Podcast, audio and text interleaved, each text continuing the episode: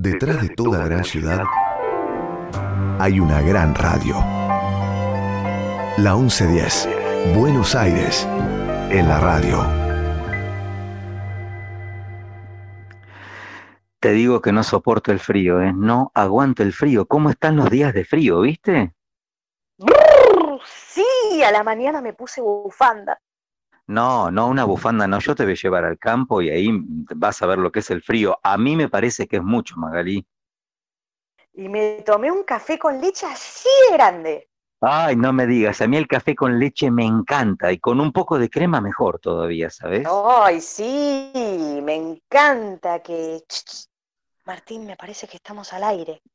No, no, pero no puede ser. Yo ya le he avisado a Chaco, él es el Colón eh, conmigo, que me tienen que avisar. ¿Cómo puede ser? ¿Cómo? ¿Qué? ¿Cuándo? ¿Quién, Magalí? ¿Quién? Al aire, nuestros amiguitos y amiguitas nos están escuchando. Siempre pasa lo mismo, Magalí. Martín Leopoldo, ya te dije que, que, venís muy distraído, tenés que prestar atención, tenés que ponerte el despertador, tenés que, Martín Leopoldo. Martín Leopoldo, tenemos que empezar. Digo, hola. Bueno, escúchame, capaz que nadie se dio cuenta, dale, dale.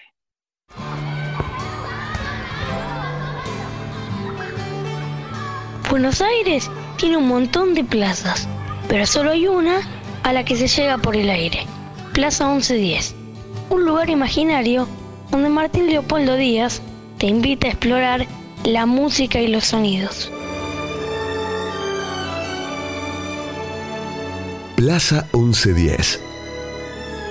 Para aprender cantando en la radio pública de Buenos Aires. ¿Saben, saben lo que hizo el famoso mono liso a la orilla de una zanja?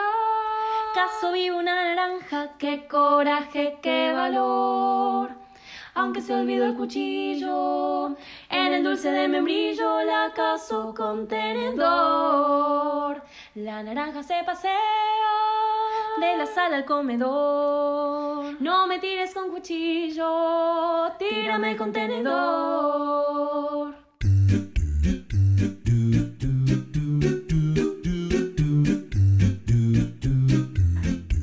Hola, hola chicos, hola papás, mamás, primos lejanos, tías, abuelas, primitos más chiquititos, más grandes. Hola, hola. Hola, nuestros pequeños y grandes oyentes. Hermoso día para subirnos a la nave y viajar por el mundo entero en nuestra plaza querida, Plaza 1110. ¿Están preparados? ¿Están listos? Estamos Una con... gaviota medio marmota, visca y con cara de preocupación. Viene planeando, mira, buscando. Magalí, Magalí, por favor, Magalí. Saben, saben lo que hizo el famoso mono liso a la orilla de una zanja. Ay, por Dios. Bueno, Magalí, estás teniendo un ataque de María Elena Walsh. Bueno, es común que le, to- que le tomen, porque María Elena Walsh, amigos, es nuestra musa y siempre su música está presente en los programas. Entonces puede ser que uno por ahí le agarren esas ganas de, de la nada. Mm, la mona Jacinta se ha puesto una cinta, se peina, se peina y quiere ser reina. La mona. Ay, no te rías de sus monerías. Más la pobre Mas la mona pobre mona no tiene, no tiene corona, tiene una Tiene una galera. de hojas de higuera. Ay, no, No, no. te rías ay, ay, monerías. ay. No podemos cantar juntos nosotros porque tenemos una tesitura, que vos una soprano y yo un barítono. Magalí, Magalí, ¡viva la música! Plaza 1110, donde no hay música más bella que la voz de cualquier niño. Había una vez una vaca en la quebrada de Humahuaca. Como era muy vieja, muy vieja, estaba sorda de una oreja.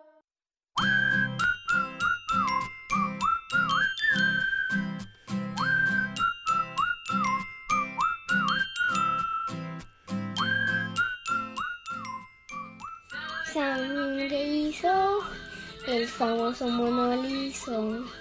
A la orilla de una zanja, caso vi una naranja. Qué coraje, qué valor.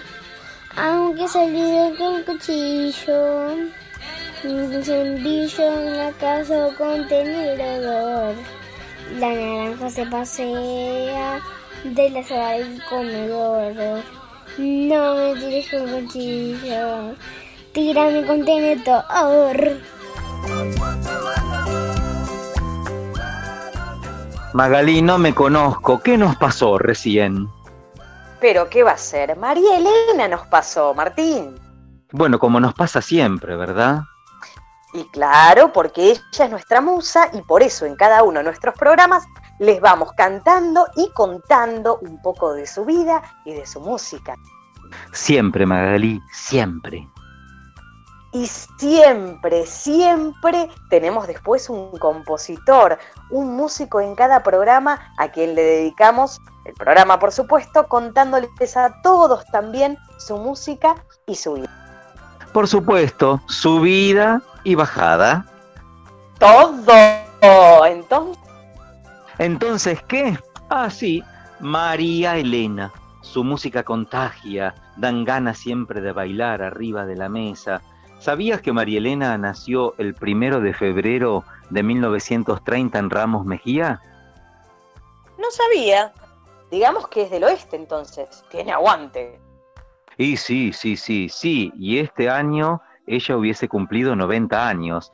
María Elena se mantiene viva en cada corazón que hayan tocado sus canciones, eh, llevándonos a todos esos universos que ella creó para el niño o la niña que todos llevamos dentro, que vive en nosotros.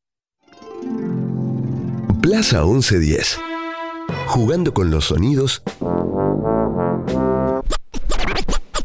en la 1110.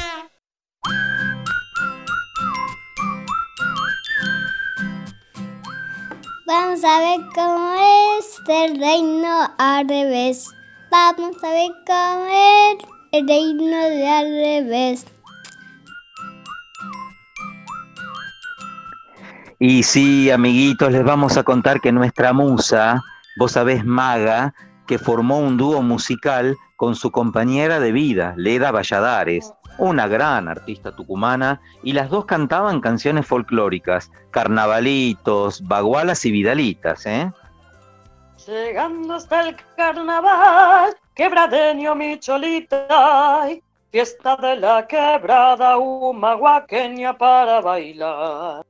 Perché charangui, bombo carnavalito para cantar.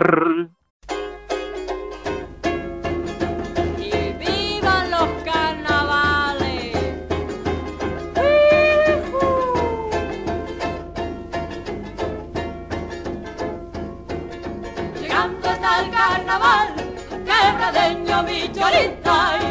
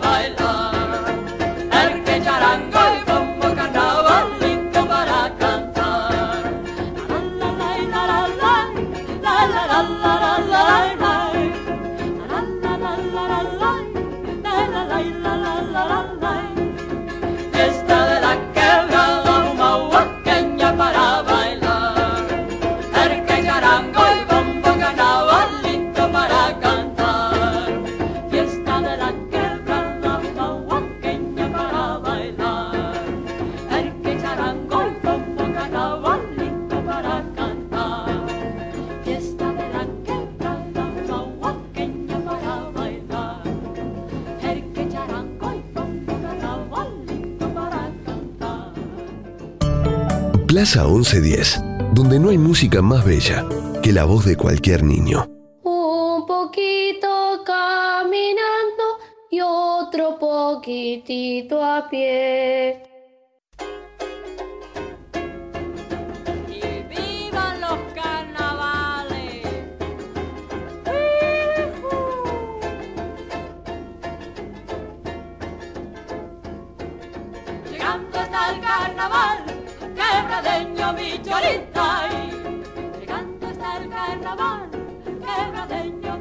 Cholita. mi cholita, fiesta de la quebrada omahuaqueña. Qué genias, María Elena Walsh.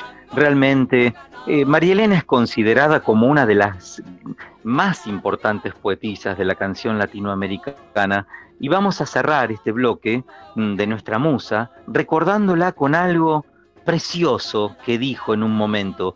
Si uno puede emocionarse siempre por primera vez, si nunca dejan de sorprenderle las cosas maravillosas, ya puede arrugarse tranquilamente que nunca envejecerá por dentro.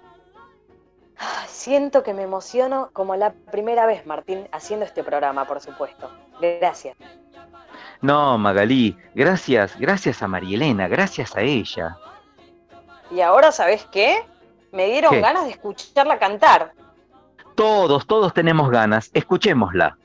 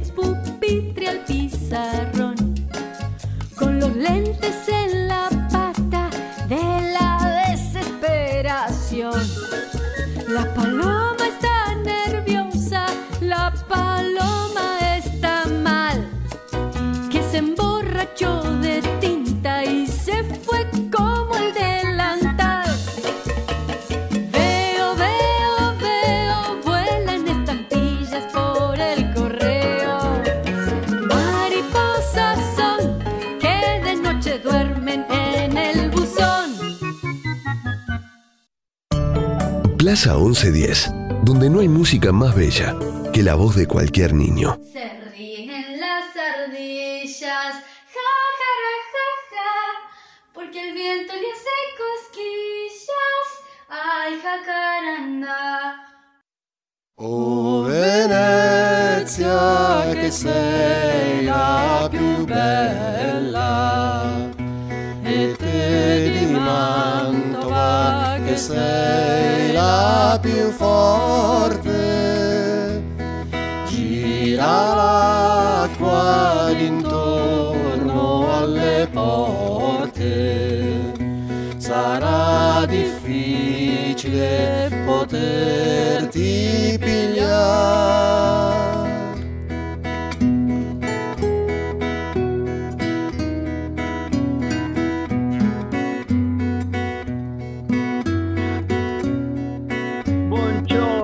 Buongiorno Magaleta, che bella giornata y qué bello que cantan Patricio Perazo y Amelie Churastante, nuestro productor. Y mira cómo cantan Magalí. Oh, buongiorno Martina Leopoldenno, che bei delfini, Ma che dici? delfini, gondolieri, pizza, peperoni. Aspetta, guarda l'acqua maga, por favore. L'acqua? Ma che dici? Aquí estamos, Magalí, en la bella Venecia, paseando por sus canales preciosos, più bello. Llegamos a la tierra del compositor de hoy. Te voy a dar una pista, Magaleta. Y Cuando estemos contentos, decimos ¡Viva! Pero Martine, qui è lui. No es Luis Magalí, se llama Antonio Lucio.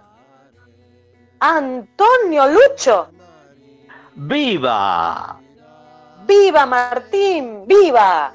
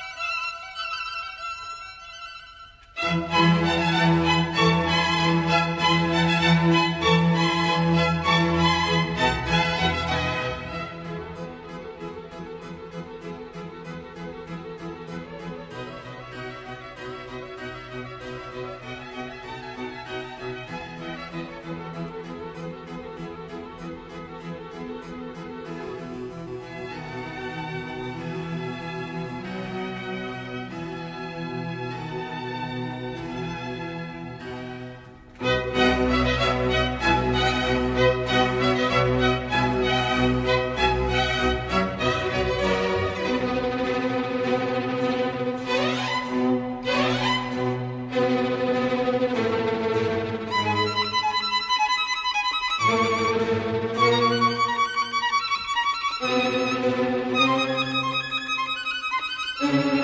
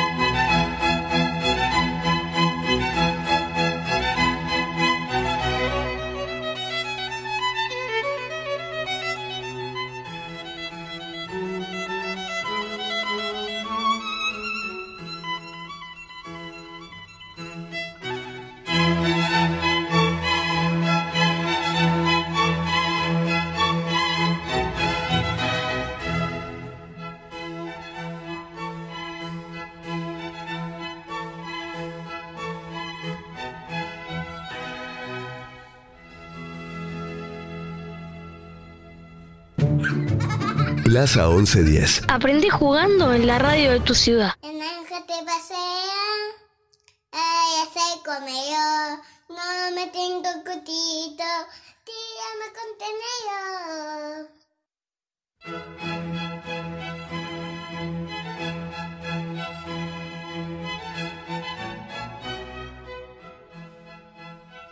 Io, Martino Leopoldino Díaz, io ti vogliari dare questa pistena, Magaleta, ma todavía no adivinaste el apellido de Antonio Luco. Eh, ma come estaré ansioso, molto ansioso, te voglio dire io, che si chiama a questo bambino Antonio Lucio Vivaldi. Ah, Lucho, pero lo reconozco. Y ahora que me decís, ya sé quién es. Es este, mm, el, el de la canción, esta. em, eh, ay, bueno, te salvó la campana. Justo me suena el timbre. Abrí. Atendé, ¿ya, ya atendiste? ¿Ya atendiste? ¿Ya Sí, sí, atendiste? sí, ya sé. Ya sé que él es nuestro amigo de hoy. Vivaldi. Tan, tan, tararán, tan, tan, tan, tan, tan, tararán, tan, tan, tan, tan, tan, tan, tan, tan, tararán. Ay, Magalí, querida, yo no sé cómo decirte que yo soy barítono, no soy soprano. Vos cantás allá arriba y tenemos que cantarlo en un tono intermedio. Qué hermosa melodía, pero cantás bárbaro, te lo digo. ¿Sabías que se llama Las Cuatro Estaciones lo que estabas cantando? Ay, pero no sabía. ¿Será por eso que hoy cuando empezamos estábamos en el invierno y acá es verano? Tan tin tararán, tan tan tan tan tan tan tan tan tararán, pam pam pam tan tan tan tan tarán,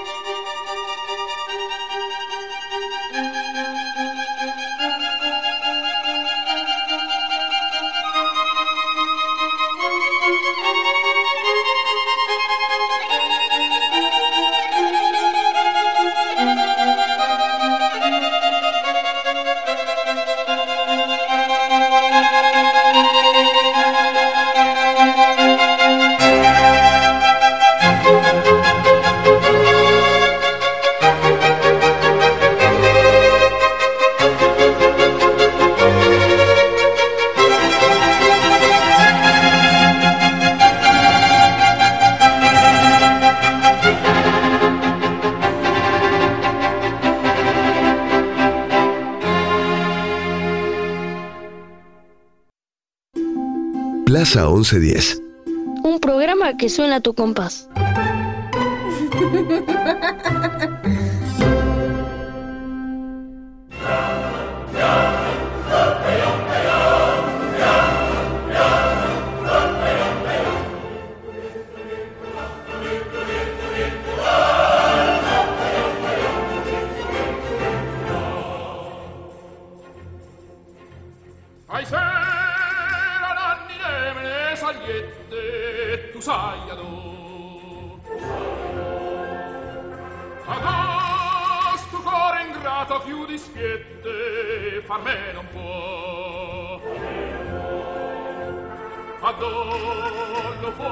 voce ma si fuie terrazza sta e non te copre a priesse non te struie solo a guardar Ianno, Ianno, ancoppa Iammaia Ianno, Ianno, ancoppa Iammaia Cule, cule, cule, cula, cule, cule, cule, cula Iammaia, Iammaia, cule, cule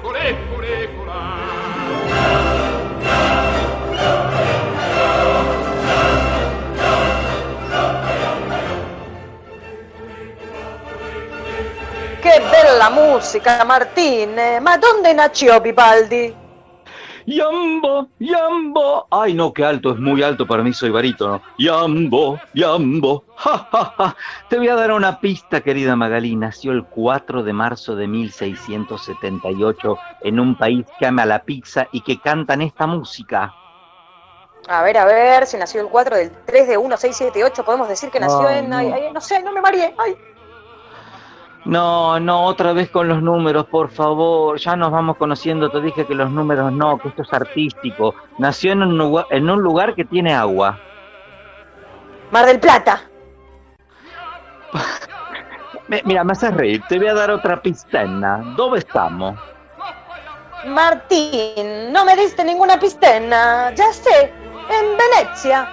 Ma tu sei una ragazza molto bella, preziosa e molto intelligentissima, Magaleta.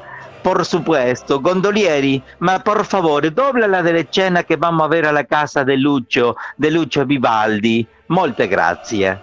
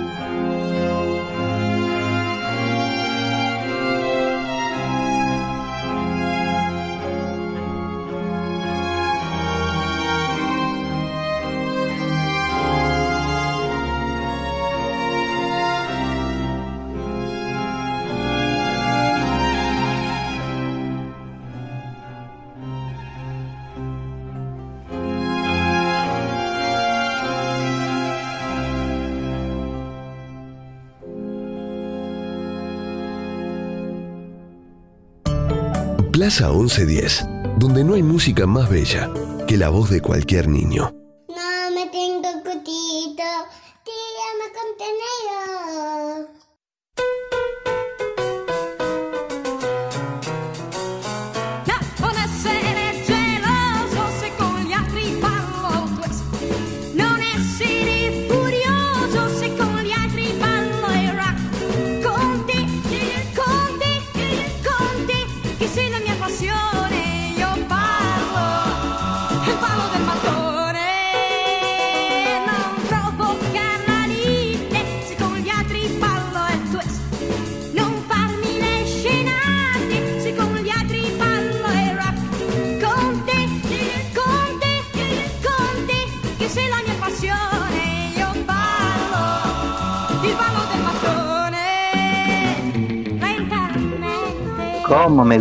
Rita Pavone? ¿Vos viste lo mismo que yo, eh, Magalí, desde la góndola donde estoy? Mirá, viste que en, en- en Venecia en el verano están todas las, las ventanas abiertas. Mirá quién está allá, quién está bailando Rita Pavone. Gisela Moduño, nuestra productora. ¿Es ella? Es ella. Mirala, pero hasta sentada baila. Pero es ella, es ella, no lo puedo creer, no lo puedo creer. Bueno, te cuento que el pequeño Lucho fue hijo de un violinista profesional, Giambattista Vivaldi, y de Camilla Calicchio. Y según quien cuente la historia, se dice también que era el mayor de nueve hermanos o el menor de seis. Bueno, entre 9 y 6 estaban, digamos. Y si te pones a pensar, 6 es el 9 al revés, depende de la perspectiva de cada uno, ¿no? Siempre una luz con los números. Gondolieri, por favor, ¿nos puede eh, llevar a una pizzería así compramos unas porciones, por favor? Certo! Andiamola! Andiamo.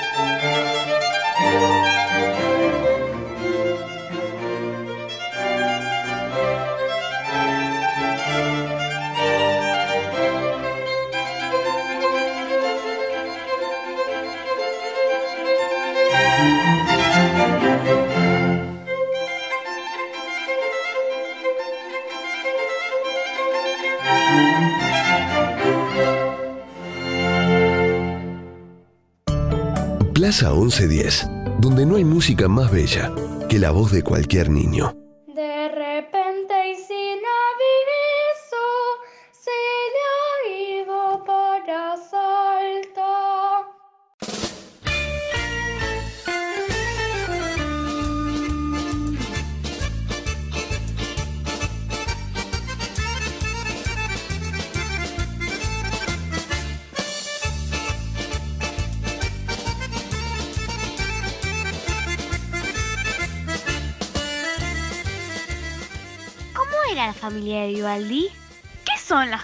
De Vivaldi?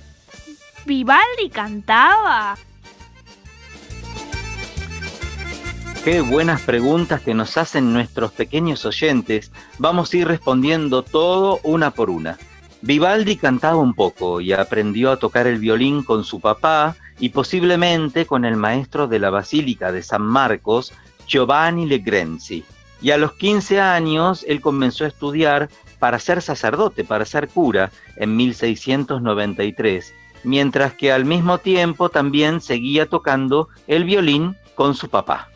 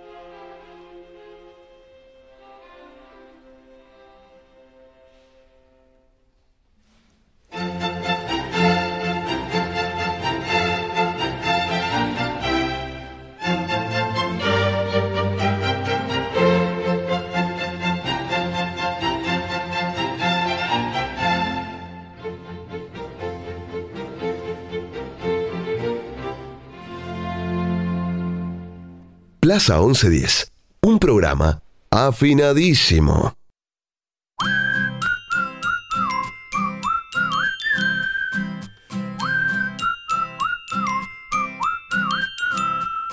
Estamos escuchando momentos musicales maravillosos de Antonio Vivaldi. Escuchamos la primavera, el invierno, el otoño, donde se destaca, por supuesto, el violín. Y les cuento que al ordenarse como sacerdote, el asma que tenía le impide dar misas, por lo que le dispensan de tal actividad. No puede dar misas el señor Vivaldi. Le decían Padre Rojo. ¿Saben por qué? Porque era pelirrojo. Otros les decían el Colorado Vivaldi. Y los amigos directamente, Colorado, Fosforito, cabeza de ketchup y esas cosas. ¿Podés creer, Magalí?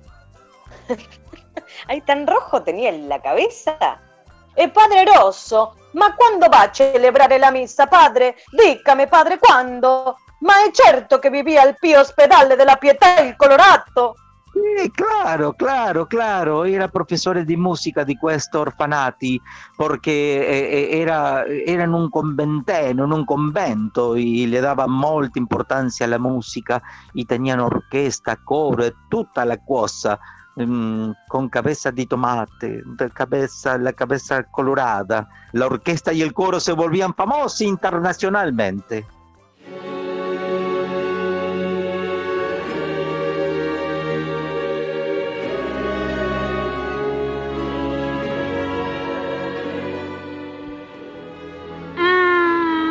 si Vivaldi fuera un color, sería. sería rojo.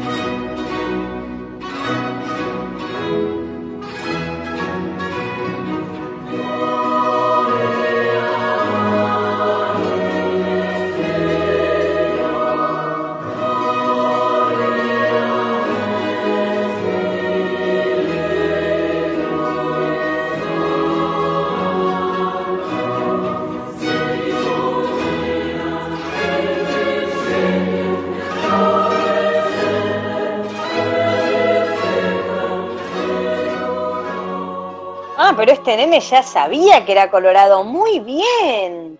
Decime, Martín, nuestro compositor, ¿vivió siempre en Venecia? No, no, no, no, no se queda en Venecia, más ma, sigue en contacto con el hospicio y sigue realizando composiciones para ellos. Él tenía un gran cariño por el hospicio, de siempre lo tuvo, ¿eh? Ah, un capo el Colorado. Sí, sí, sí. Y vos sabés que se vuelve tan famoso el Tano que reyes y reinas de toda Europa saben de él y de la música que él compone. Visita muchos reyes italianos, muchos reinos también. Viaja a Viena, a Praga, le encargan óperas para el Carnaval de Roma y de Mantua, eh, cantatas para bodas reales. Era una persona famosísima, el, el, el pelirrojo. Gondolieri, podemos ir por un gelato de fresa. Y de Zambaglione, per favore. Ma che cosa? Andiamo! Andiamo!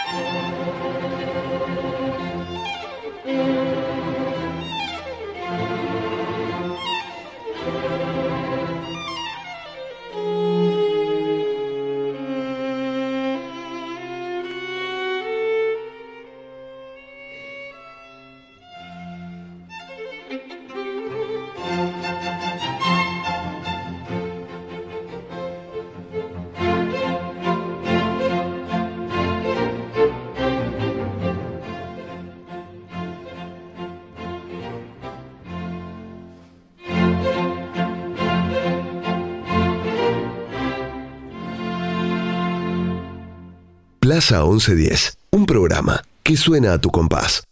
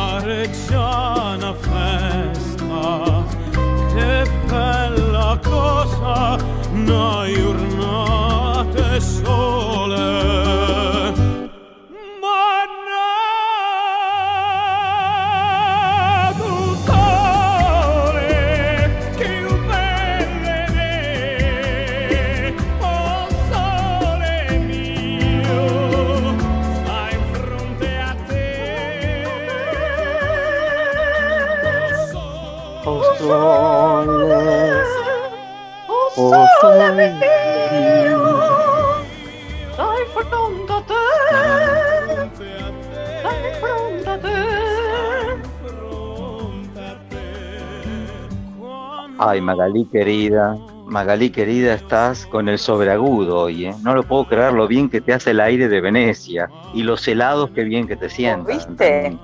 No, no, Uf, no. No, por Dios, por Dios, estás a full. Bueno, te cuento y les cuento a nuestros amiguitos que el principal instrumento de Lucho, Vivaldi, Antonio, era el violín, aunque muy, muy seguramente también pudiera tocar otro instrumento de cuerda y de teclado. También se sabe que cantaba, ¿eh? Por supuesto, cantaba como nosotros. Canta, canta vos tranquila, cante, cante. Oh sole mio, dai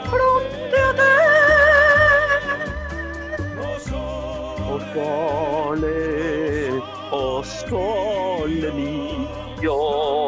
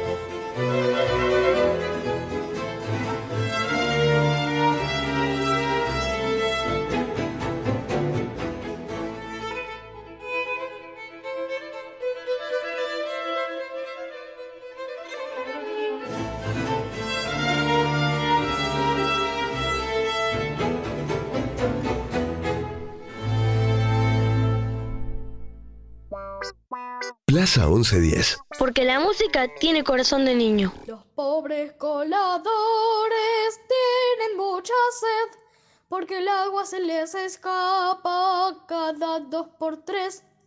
Yo no sé por qué.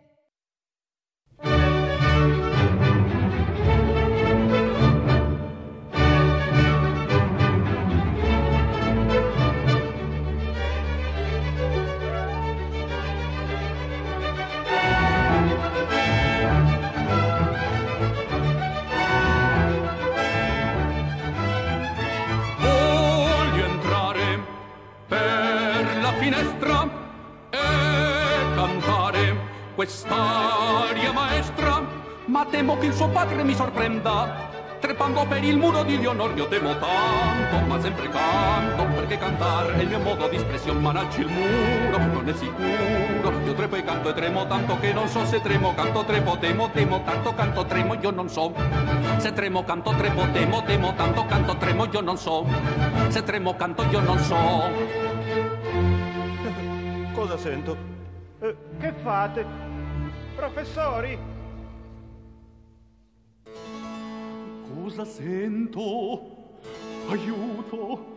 La tela non resiste! La tela non resiste! Aiuto!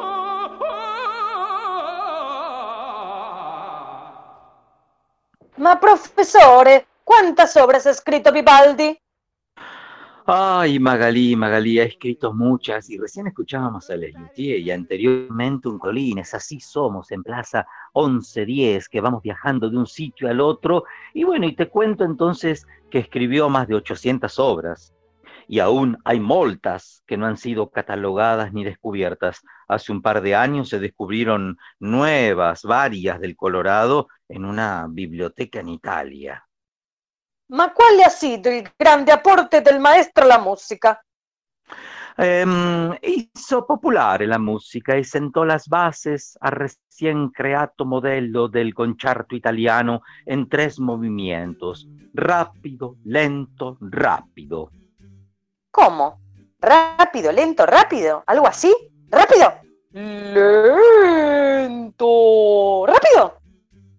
Rápido, lento, rápido. Te cuento, Magalí, Bach y Händel, por ejemplo, se basarían en este modelo. Johann Sebastian Bach sentía tanta admiración por la inspiración armónica de Vivaldi que transcribió seis de sus doce conciertos a otros instrumentos. Es decir, el señor Antonio Lucho Vivaldi componía sus conciertos en tres movimientos, primero rápido, luego lento y nuevamente rápido. Ma cosa succede con questa obra que le ha gustado tanto a Bach? Y entre otras cosas, eh, les da papeles realmente desafiantes a los instrumentos solistas y conjuntos. Hay que tocar, ¿eh? Antonio Lucho Vivaldi.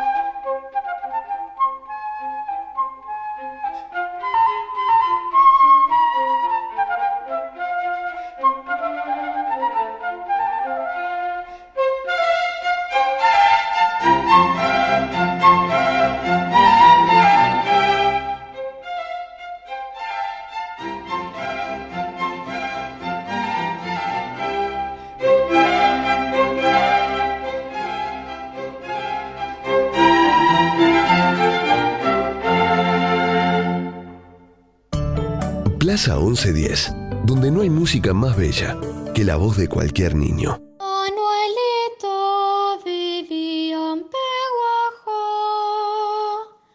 pero un día se marchó. Hoy Remida BA te trae una nueva propuesta. Adivinanza sonora. ¿Qué nos dicen los materiales que tenemos en casa? Despertemos nuestros oídos. ¿Quién está aquí? ¿Un sapito croando? ¿Dos cascarudos bailando? Es una virome que se abre y se cierra. ¿Quién se mueve por aquí?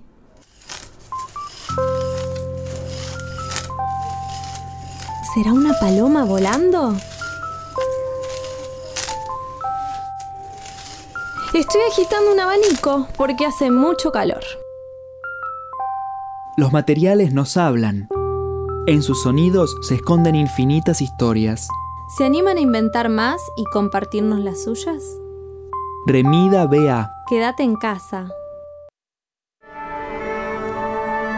Plaza 1110. Un programa muy armonioso.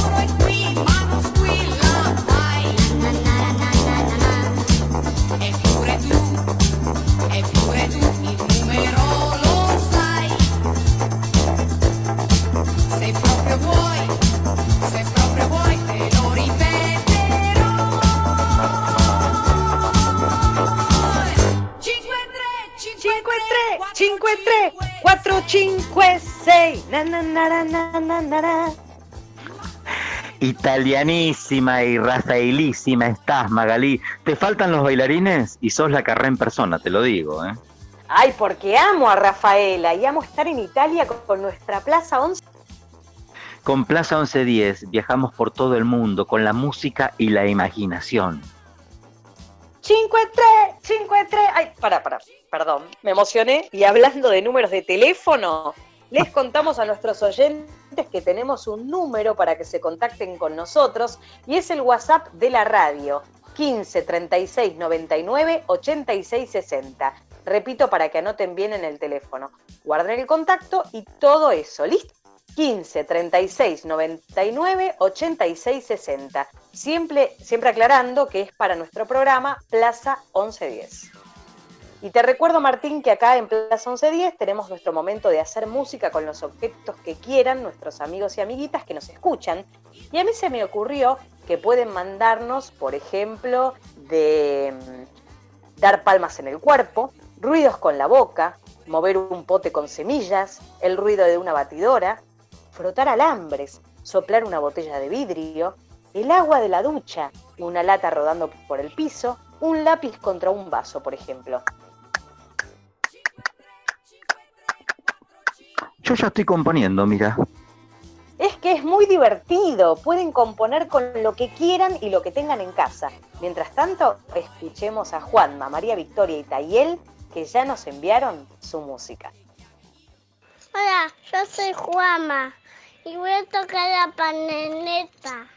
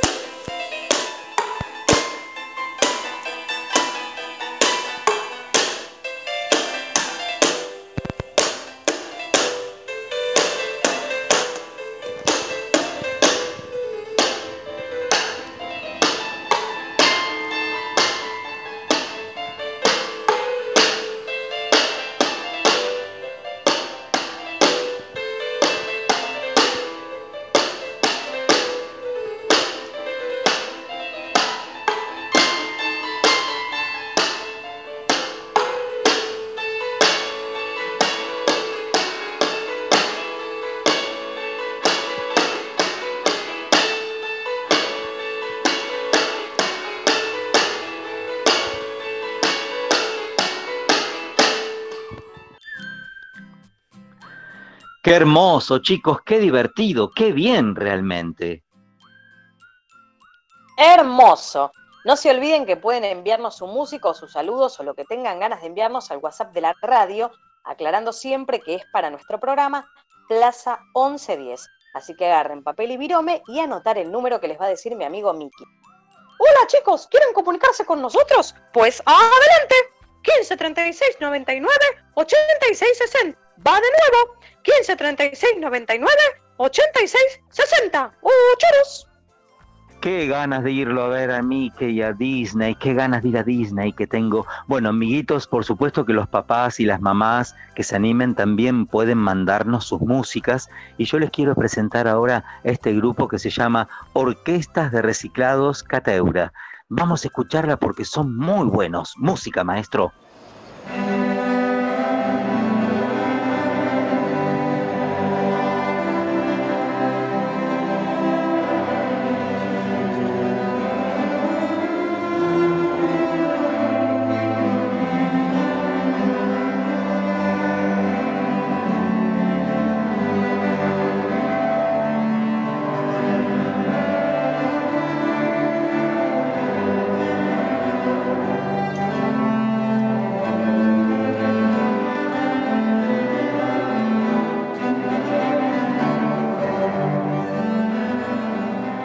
Ay, Magalí, qué preciosa es la ciudad de Venecia, qué precioso es estar aquí en Italia, con calor, con buena comida, con buenas bebidas. Y, y yo no sé qué me decís, vos te gusta Italia, ¿verdad? ¿Y Venecia?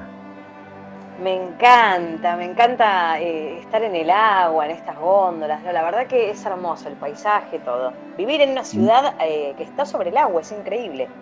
Increíble, increíble la conversación que vamos a tener ahora con una amiga, ¿sabes? Bárbara No me Dalton se llama. Sí. ¿En serio? Mira, es una amiga que se llama Bárbara Dalton, es violonchelista, enseña en una escuela, la escuela 9 del distrito 15, y dirige un ensamble que se llama, ay, no sabes el nombre que tiene, espectacular, Clavija ¿Cómo es? Floja. Clavija Floja. ¿Qué te parece? ¡Wow! Pero qué nombre copado. Que nos cuente ya de qué se trata.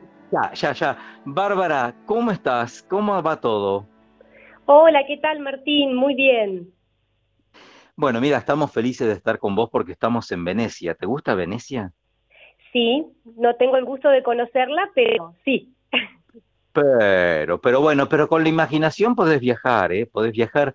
Escúchame, Bárbara, estábamos contándoles a todos nuestros amigos que dirigís el ensamble Clavija Floja. ¿Por qué se llama así? Bueno, mira, eh, le pusimos ese nombre un poco porque los chelos con los que contamos en la escuela para empezar a estudiar, hay chelos de, de muchos tamaños, ¿no? Según la edad de los chicos y chicas, bueno, vienen de fábrica, vienen desde la China. Y cuando no pasan por manos de un luthier, tienen un poquito de problemas de ensamblado. Entonces, las clavijas o se aflojan o se endurecen. Y entonces nos complica el momento de la afinación. Y bueno, Claro, nos ha pasado muchas veces que estamos mucho, mucho tiempo afinando, por ejemplo, antes de un concierto, de una audición, y de pronto cuando estamos prontito a aparecer en escena, por un cambio de temperatura o algo, las clavijas se aflojan. Y hay que Claro. volver a afinar. Así que de ahí viene el nombre. Ahora, vos nombraste una palabra recién que, bueno, vos y yo la conocemos, pero vamos a explicarla. ¿Qué es un luthier? Un luthier es eh, aquella persona encargada de, puede construir instrumentos de cuerda en este caso, hablando del violonchelo, o sino también de hacer ciertas reparaciones. Por ejemplo, eh, colocar el puente en, en el lugar eh, adecuado, eh, colocar el alma también, los instrumentos de cuerda tienen un alma, ¿sí? que es un- una Sí. varilla de madera que está en la, en la caja entre las dos tapas, la superior y la inferior, y con eso se transmite la vibración del sonido. Eh, eso es un luthier. Claro, claro. Vamos a contarles a todos nuestros amigos que el violonchelo es un instrumento de cuerda frotada, es decir, que pertenece a la misma familia que del violín, ¿verdad? La viola y el contrabajo. Ahora, vos sabés, Bárbara, estamos hablando con Bárbara Dalton, que para mí el violonchelo es el instrumento que más se asemeja o se parece a la voz humana. ¿A vos qué te parece? Sí, Estoy de acuerdo. Sí, se dice mucho eso. Sí, sí, tiene un sonido eh, profundo, fascinante por momentos, eh, encantador. Yo, por ejemplo, te voy a contar, Martín, cómo fue que elegí el violonchelo, si te parece. Pero claro que sí, contanos, a ver, por ahí nos están escuchando algunos de los chicos y esto que vos nos contás les sirve a ellos también para elegir el violonchelo. ¿Cómo fue? Mira, yo estudiaba en el conservatorio, el que era el ex nacional, y un día Sí. estaba en la clase de piano, ¿no? Y al lado estaba la clase de cello. Y si bien Ah. yo ya conocía el cello, bueno, de grabaciones, de ir a escucharlos a los conciertos, me animé para pedir permiso y entrar al aula. Bueno, cuando estuve tan cerquita del cello, ahí fue como una experiencia muy emocionante para mí. Y me, me cautivó cuando estuve cerquita y sentí la vibración de la cuerda frotada por el arco. Aparte, no, no sé si, bueno, conoces el, el conservatorio, ¿verdad? Me dijiste que eras pianista. Yo estudié ahí en el Conservatorio Nacional, vos Ah, sabés. Y vos sabés, perfecto. vos sabés, Bárbara, Sí. que no hablamos de algo, algo muy importante. Vos nombraste el arco. A mí me gustaría que cuentes qué es un arco y de qué está hecho el arco. Bueno, el arco es una varilla de madera, en general de Pernambuco. No es el caso de los arcos de los chelos de estudio con los que contamos nosotros, ¿no?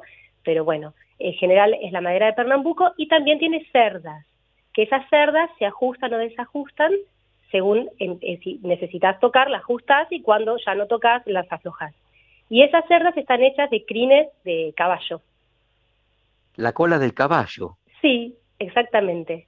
Y para poder, eh, para que tenga fricción, digamos, con la cuerda, se necesita pasar una resina o pez, ¿sí? Claro, Que es claro. un polvito que permite que el arco tenga fricción con la cuerda. Si no, es como que resbala. Claro, claro, claro. Amigos, estamos dialogando con Bárbara Balton. Ella es profesora de violonchelo, dirige el ensamble Clavija Floja eh, en una escuela del Distrito 9. Y te pregunto, Bárbara, eh, ¿cómo está formado este ensamble y qué edades tienen los chicos que tocan allí?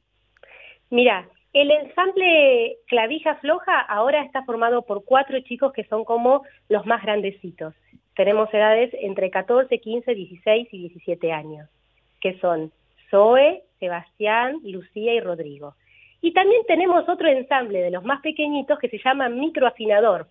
Ese es otro nombre del otro ensamble, que hace referencia a la afinación que eh, se realiza cuando ya una vez que uno afinó el cello, que es la afinación macro, digamos, más grande con, con la clavija, que es eh, donde está el riccio, ¿no? donde está la voluta, la cabeza del cello, hay unos pequeños afinadores que se llaman microafinadores, que es para acercar la afinación lo más eh, correcta posible. Así que bueno, Sí. el otro ensamble microafinador son eh, otros seis chicos chiquititos de entre 6 años y 11. Claro, claro. Qué importante. Sí. Ah, acá la Yo tengo. te quería Magali. preguntar, yo te quería hacer una pregunta, ¿cómo estás? ¿Qué tal? Eh, ¿Cuánto tiempo te lleva estudiar el violonchelo para poder tocarlo de, de una manera eh, correcta, digamos? Sí, es una pregunta con una respuesta un poquito amplia, porque depende, viste, Eh, a ver, lo que tiene el chelo en un principio es que no tiene resultados rápidos. Digamos, yo a veces hablo mucho con las mamás, los papás, las familias, de que tienen que tener paciencia en los primeros pasos, los primeros tres años, digamos. ¿sí? Entonces, ya después de los primeros tres años, donde hay una estructura corporal eh, que ya responde bien y, y que eh, empie- empezamos a afinar y empezamos a poder equilibrar el peso del brazo con respecto a la proyección del sonido y empieza a ser más agradable, digamos, eh, empieza a, a andar, digamos, el camino. A partir de los tres años empieza, digamos, a, a funcionar bien. Eh, Qué pero bueno, para empezar, son años y años y años hasta que se hasta que eduquemos el oído para la afinación y yo te digo que esto de lo corporal es muy importante porque son chicos de 6, 7 años los que empiezan con un chelo, por ejemplo, tamaño medio, aunque es un chelo chiquitito, o sea, distinto a los que vemos en una orquesta profesional, que el tamaño es cuatro cuartos, igual para ellos es un poco como invasivo que sea tan grande. Entonces, hay una parte de, de desarrollo muscular y corporal que va junto con la habilidad técnica que vayamos aprendiendo del instrumento. Querida Bárbara, vos sabés que el tiempo vuela y tenemos que seguir viajando en góndola por Venecia, pero entonces, para, para cerrar la nota, que tantas notas vamos a hacer, ¿qué le dirías vos si hay un nene, una nena que te está escuchando, un chico, una chica, alguien que quiere estudiar violonchelo? ¿Qué le dirías si no está decidido? Mm, esperamos tus palabras, te escuchamos. Bueno, le diría que se acerque a la escuela y que se anime a probar el instrumento porque no está dentro de, de los instrumentos más populares que suelen acercarse los chicos a estudiar, como es el piano y la guitarra, pero que le dé una oportunidad y, y que se anime, porque es un instrumento hermoso. Qué bien, qué bien. Querida Bárbara Dalton, directora del ensamble Clavija Floja de la Escuela 9 del Distrito, Distrito 15, te abrazamos muy fuerte, te felicitamos y hacele llegar a todos los chicos un abrazo inmenso. ¡Que viva la música! ¡Chau, chau! Muchísimas gracias. Chau, chau. Y en este viaje a Venecia, conjunto con Magalí, que aquí la tenemos, ¿cómo estás con la góndola, Magalí? Estás enloquecida con esta góndola. Y estoy sintiendo la brisita fresca sobre el rostro, así que la estoy pasando bomba, estoy imaginándome un montón de cosas entre la música, entre el paseo. Bueno, después te cuento porque quiero seguir Oh. viajando. Qué bien, qué bien. Bueno, mientras viajamos, mm, vamos a estar en comunicación con un gran violonchelista, atención, ¿eh? Me han dicho que tiene la vocación clarísima. Estoy hablando de Sebastián Pauter. Sebastián, ¿cómo estás? ¿Qué tal? ¿Cómo estás? Yo muy bien. Decime, ¿lo pronuncié bien? ¿Lo pronuncié bien a tu apellido? ¿Cómo es Sí, correctamente? sí. Pauter, estuvo perfecto. Bueno, bueno, bueno.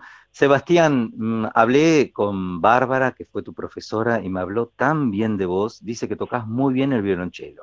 Muchas gracias, gracias. Sí. ¿A qué edad comenzaste a tocar el violonchelo? Yo empecé a los siete años ahí en, ahí en la escuela de música donde de Villurquiza que, que sigo estudiando ahí. Sí. Y, y los, los comienzos fueron duros. ¿Tuviste claro que querías ser violonchelista? ¿Te gustaba más el piano, otro instrumento? ¿O fuiste directo al violonchelo? No, no, yo primero tenía la idea de hacer piano, pero no podía por la edad y eh, me ofrecieron eh, flauta dulce, violonchelo y violín y, y bueno, elegí cello pensando hacer un año y después ir al piano, pero la verdad que me, me gustó muchísimo ya cuando, cuando arranqué y bueno, seguí, seguí con el cello. Sebastián, ¿y ahora estás haciendo algo de piano? Porque generalmente viste que los instrumentistas de cuerda eh, toman al piano como piano complementario, se dice. ¿Estás tocando algo de piano? No, no, no, la verdad que no, me estoy, me estoy Ah. dedicando full al cello. De full, de full. ¿Qué sentís cuando ya tenés una obra dominada, que ya estás estudiando, la has estudiado y comienza a salir ese sonido del violonchelo? ¿Qué te, qué te causa en tu corazón, en tu mente, tocar el violonchelo? y es, es algo muy muy gratificante la verdad cuando uno consigue eh, y ve el resultado de todas las horas que le dedica por día por semana eh, todos los meses que uno le dedica y todos los años que le he dedicado las obras resueltas son son eh, el fruto y es lo que lo que lo que hace también seguir como decir bueno sigo Claro. sigo para adelante Claro. Es muy importante lo que estás diciendo, Sebastián, porque vos qué edad tenés. 16 Bueno, es importantísimo porque vos no sabés eh, el ejemplo que estás dando con tu edad a tantos chicos que quizá en este momento y chicas te están escuchando, porque no hay edad para tocar un instrumento, ¿verdad? ¿Vos qué pensás? ¿Te parece que es así? No, completamente, completamente cierto. Uno puede, puede arrancar a la, a la edad que, que, que le surja. ¿Y en tu familia qué te dicen que tocas el violonchelo? Eh, no, la verdad que te- tengo la, la suerte de tener una familia que, que, que apoya muchísimo eh, todo, todo lo que hago eh, y siempre me, me acompañaron y, y me dieron todos los, los medios como para, para que yo lo, lo pueda hacer. Hay algo, eh, hay algo, amigos, estamos hablando con Sebastián Pauter, hay algo que yo quiero mm, destacar y mucho. Vos estás yendo ahora a una escuela, la escuela 9, ¿no? Del distrito 9, perdón, la escuela 15, ¿verdad? Sí, sí, exacto. No, creo Bueno. que sí, sí, sí. La escuela 15 del distrito 9, creo que sí, es esa. Em, yo estudié en el Conservatorio Nacional, es decir, una escuela pública, eh, lo importante que son las instituciones oficiales, donde los maestros son excelentes. ¿Vos pensás lo mismo? Yo creo que, que acá tenemos en Argentina excelentes maestros, Sebastián. Sí, sí, es eh, la verdad que la, la, la calidad de los maestros que se encuentran es sobresaliente, son muy buenos. Vos sabés que yo un día estaba tocando el piano en un concierto y me preguntaron si había sido educado en una escuela americana. Y yo me formé en el Conservatorio Nacional de Música y mirá vos, seguís adelante con tu vocación en una escuela municipal. Eso realmente eh, es loable porque mm, eso habla de lo, de lo que es nuestra educación, ¿verdad? Sí, sí, completamente. Sebastián, ¿cuáles son tus sueños con el violonchelo? Eh, mi sueño ahora es eh, poder, poder viajar, poder viajar mucho haciendo lo, lo que me gusta. Qué bien. Y te pido algo, perseguí tus sueños, perseguilos, porque si los músicos no soñamos, si no tenemos sueños, y bueno, ahí ya tenemos que retirarnos. Seguí detrás de tus sueños, porque no solamente vas a ser feliz vos, sino vas a ser felices a todos los demás y a tu familia. ¿Qué le dirías a alguien que te está escuchando y que no está decidido a seguir eh, a, a tocar un instrumento? ¿Qué le dirías vos? Eh, que el, el, el trabajo de, de hoy eh, va a ver los resultados eh, ma mañana, pero siempre, siempre sirve, que siga adelante porque lo que se obtiene después de mucho trabajo es hermoso. Sebastián, te abrazamos muy fuerte, adelante siempre y te esperamos, por supuesto, en el estudio para que nos toques en, en vivo algo y cuando toques en el Colón, invitarnos, por supuesto, ¿no? Bueno, le, le agradezco mucho. Gran abrazo, querido. Gracias. Igualmente, para muchas gracias. Chao, chao. Sebastián Pavter, con un ejemplo de vida increíble. Magalí, ¿vos viste cómo ha hablado este chico? Maravilloso. eh, había muchas preguntas para hacer en realidad en poquito tiempo. A mí me, me hubiese gustado saber si tenía algún familiar que le contagió esa pasión por la música o le nació a él porque sí, porque a todos nos nace algo de música dentro, como nuestros amiguitos y amiguitas que nos mandan su música con esas cositas que encuentran en su casa, ¿no? Exactamente. Seguimos viajando, seguimos viajando por Italia, por Venecia. ¡Viva la música!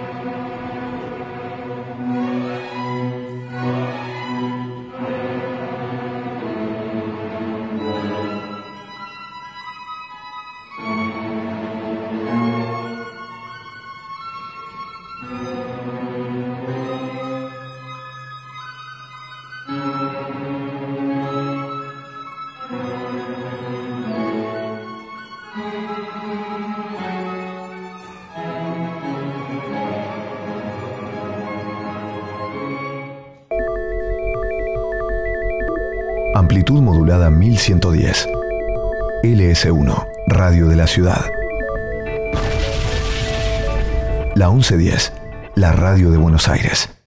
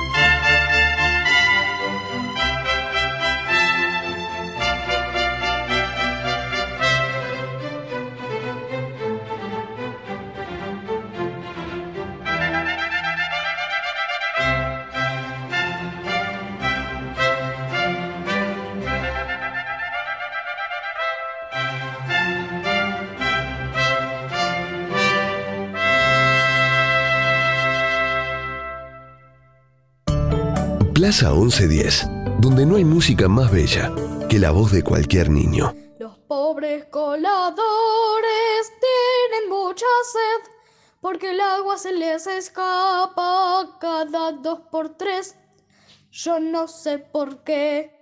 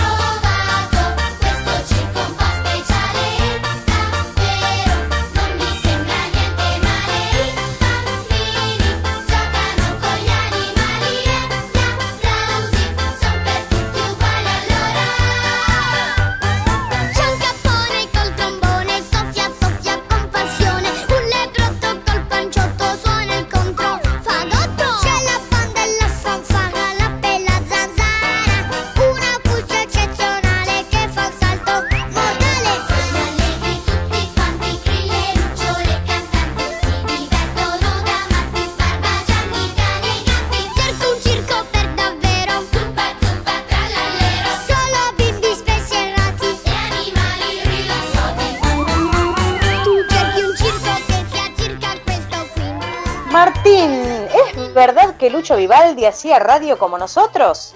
Sí, sí, ahora te cuento, pero antes te digo, Magalí, que estábamos escuchando Charco un Circo. Es una canción popular, infantil, que escuchan los niños y niñas en Italia. Y, y bueno, respondiendo a tu pregunta, ¿sabés que sí?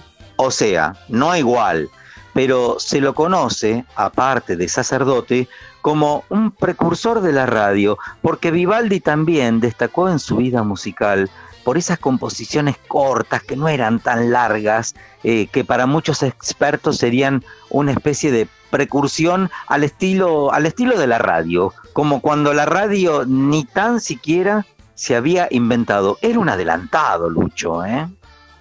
Claro, y capaz que se lo debemos a él. En, en parte nos gusta la radio por Vivaldi. Seguramente, Maga. El arte, ¿qué querés que te diga? El arte siempre es contagioso. thank you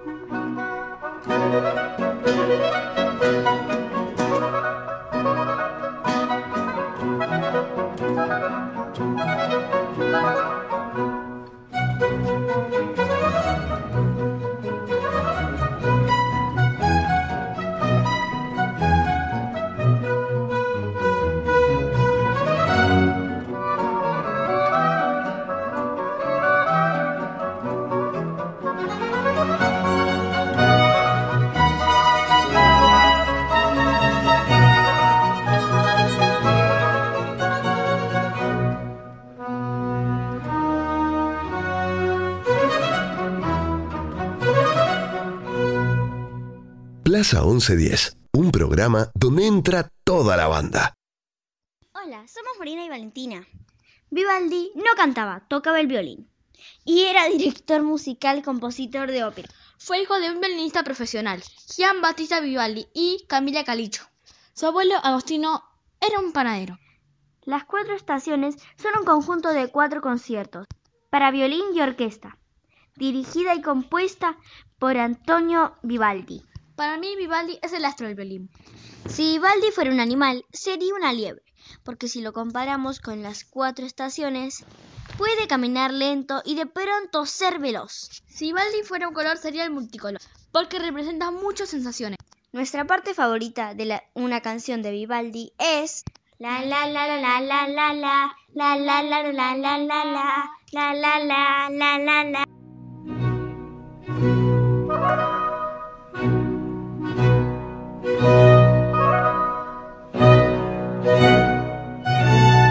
Martín, ¿nos podés contar la historia del Metropol en Venecia?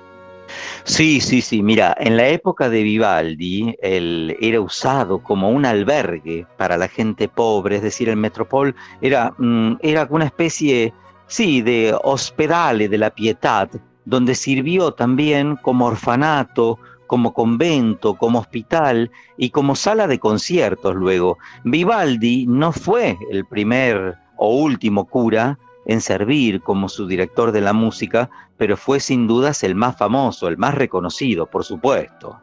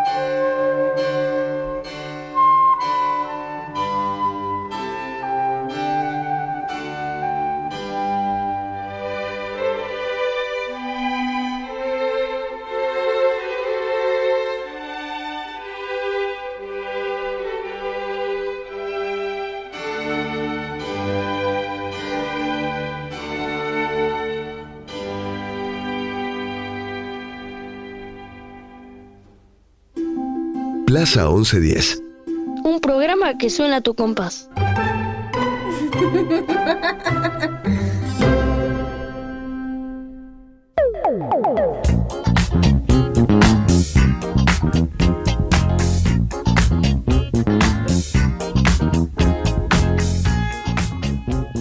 Eh ragazzo, ma come mi gusta bailare questa musica disco! Magaletta, io amo questo danzare con la musica di Pino D'Ancio. E osserva, mira, mira fru- sfrutta questo paesanetto di baile moderno. Uh! Ma Leopoldetto, tu sei come un ballerino incredibile! Ma che idea! Che idea! Sì, sì, sì, continuemos, continuemos. Woo! Senza fiato l'ho lasciata, con le braccia mi è cascata, era cotta innamorata, per i fianchi l'ho bloccata e ne ho fatto marmellata. Oh yeah, si dice così, no? E poi, e poi, che idea? Quale idea? Non vedi che lei non ci sta? Che idea? Quale idea? È maliziosa ma saprà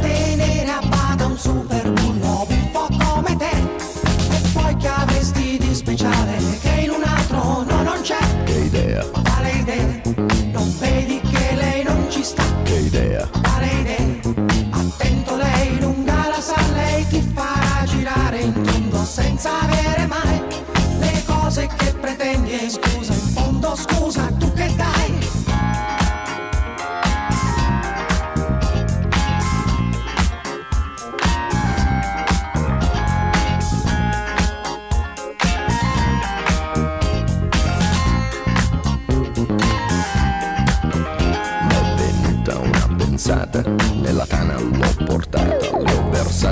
versato un'aranciata, lei si è fatta una risata. Al mio whisky si è aggrappata, i 5 litri si è scolata. Mi sembrava belle andata, ma baciato, l'ho baciata. A un tratto l'ho agganciata, dalle braccia mi è sgusciata. Ma guardato, l'ho guardata, l'ho bloccata, carezzata sul visino sudifata, ma sembrava una patata, l'ho acchiappata, l'ho frullata e ne ho fatto una frittata. Oh yeah! Si dice così, no? E poi, che idea, Quale idea? Non vedi che lei non ci sta? che idea. Quale idea? È maliziosa ma saprà tenere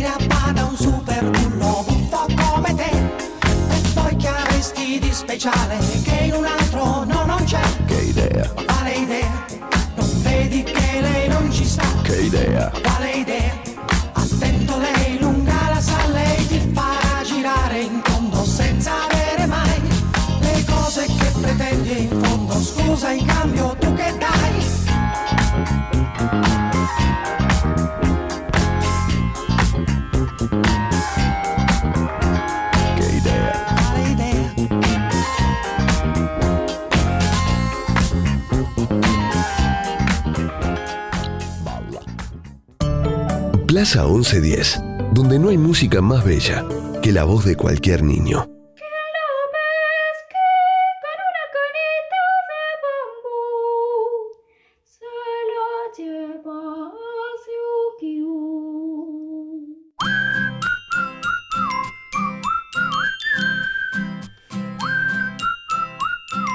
Quedé agotada! ¡Qué sed! ¿En qué estábamos? Ah, en Vivaldis. Sí, sí, sí. Es que ¿sabes qué pasa? Este viaje a Italia hemos bailado Rafaela Carrà, Les Luthier, Rita Pavone. Hemos bailado al compás de la música de Vivaldi y yo creo que no es, ya no tenemos edad para ser bailarines. Vos y yo. Bueno, vos sí, pero yo no. Pero bueno, sí, sí, estábamos eh, con Vivaldi. ¿Sabes lo que es el robo de identidad? Sí, por ejemplo, yo digo que soy otra persona y no lo soy. ¿Sabés que Lucho sufrió robo de identidad? ¿Vos lo podés creer? Ma che cosa dici? Oh mio Dio! Sí, sí, sí, sí, sí. Resulta que un músico que no era muy conocido, llamado Nicolas Chedeville, de manera fraudulenta, ¿eh? vendió parte de su propio trabajo como una serie de composiciones originales de Vivaldi. Esto ocurrió a finales del año 1730. La primera de estas obras, de estas piezas, Il Pastor Fido, finalmente se convertiría en la composición más conocida de Chedeville. No tuvo nombre lo que hizo. Todavía se toca hasta hoy en día y aún así a veces es atribuida a Vivaldi. Una vergüenza, ¿eh?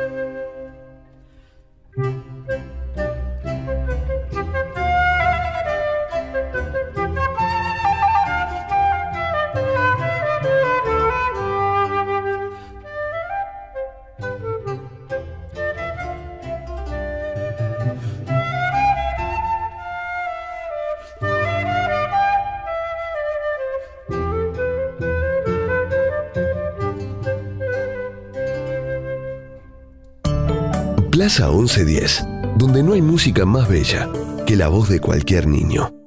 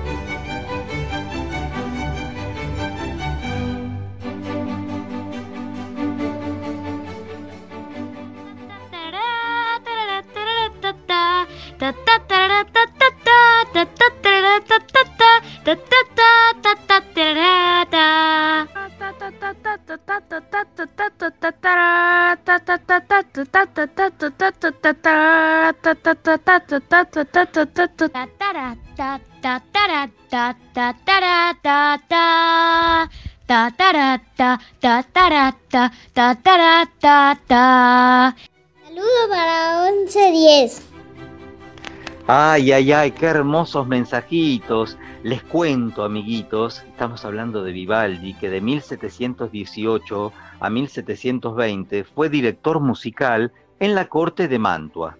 Fue aquí cuando conoció a la contralto Anna Giraud y ahí inician entonces una asociación en la que ella canta varias de sus óperas. Sus últimas óperas no fueron tan exitosas en la taquilla, no tuvieron éxito y empezó a perder fama. Entonces viajó a Viena en 1740. ¿Para qué? Para pedirle al emperador, que era tan poderoso, Carlos VI, que fuera su mecenas, es decir, que lo ayudara, que le diera una mensualidad para que él pudiera componer, pero mmm, Carlos VI no estaba bien de salud y no pudo atenderlo. Vivaldi nos dejó durante un viaje a Viena el 28 de julio de 1741. Su recuerdo y música nos quedan flotando en el aire y emocionándonos todos los días del año. Al fin y al cabo es lo que más importa, su música y todo su arte. Por supuesto, Magalí, el arte y la música es lo que queda.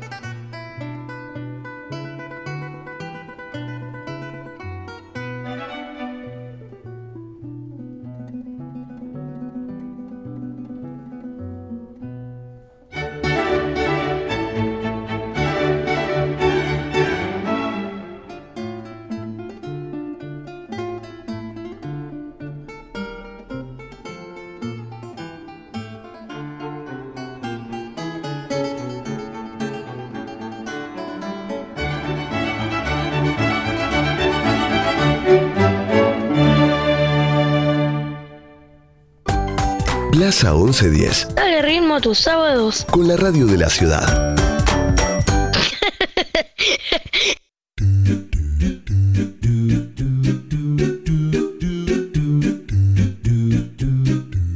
Pero qué buen viaje nos hicimos hoy y cuánta pizza comimos, ¿eh? ¿Qué comeremos en nuestro próximo viaje? Ay, no sé si me ocurren tantas cosas. Ay, no, no, no, ni, ni, ni me hagas pensar, porque te digo que nunca se sabe, pero algo me dice que no vamos a tener que mover tanto nuestra nave, ¿eh? yo te lo digo, porque vos sabés que tenemos un equipo de producción, Carla Yurastante, Amelie, Patricio Perazo, Gisela Modunio, Amalia Miragaya, eh, Matías Chaco Palavecino, y a mí me dijeron que no vamos a tener que, que movernos tanto para el próximo encuentro en la nave, ¿eh? pero no me quisieron decir nada, porque viste que siempre nos dejan así, con las ganas de saber. Ahora tenemos que volver a Buenos Aires, en fin. Nosotros vamos a disfrutar ahora, mientras tanto, comiendo una regia pizza. Mira, ¿te parece cerrar este hermoso programa de Plaza 1110 con nuestra musa? Pero ¿cómo me va a molestar si me encanta escuchar a María Elena Walsh? Gracias por oírnos, amiguitos y amiguitas, y hasta la próxima. Hasta el próximo destino, hasta el próximo, hasta la próxima Plaza 1110, que viva la música. Chau, chau, chau, chau. Estaba la reina batata sentada en un plato de plata. El cocinero la miró y la reina se abatató. La reina temblaba de miedo, el cocinero con el dedo, que no, que sí, que sí, que no, de mal humor la amenazó. Pensaba la reina batata, ahora me pincha y me mata. El cocinero murmuró, con esta sí me quedo yo.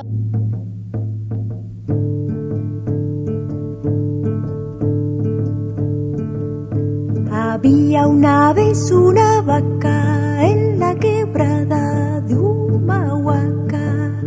Como era muy vieja, muy vieja, estaba sorda de una oreja. A pesar de que ya era abuela, un día quiso ir a la escuela. Se puso unos zapatos rojos, guantes de tul y un par de anteojos. La vio la maestra asustada y dijo estás equivocada. Y la vaca le respondió porque no puedo estudiar yo.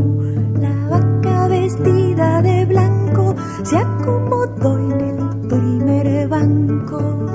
Los chicos tirábamos tiza y nos moríamos de risa. La gente se fue muy curiosa a ver a la vaca estudiosa. La gente llegaba en camiones, en bicicletas y en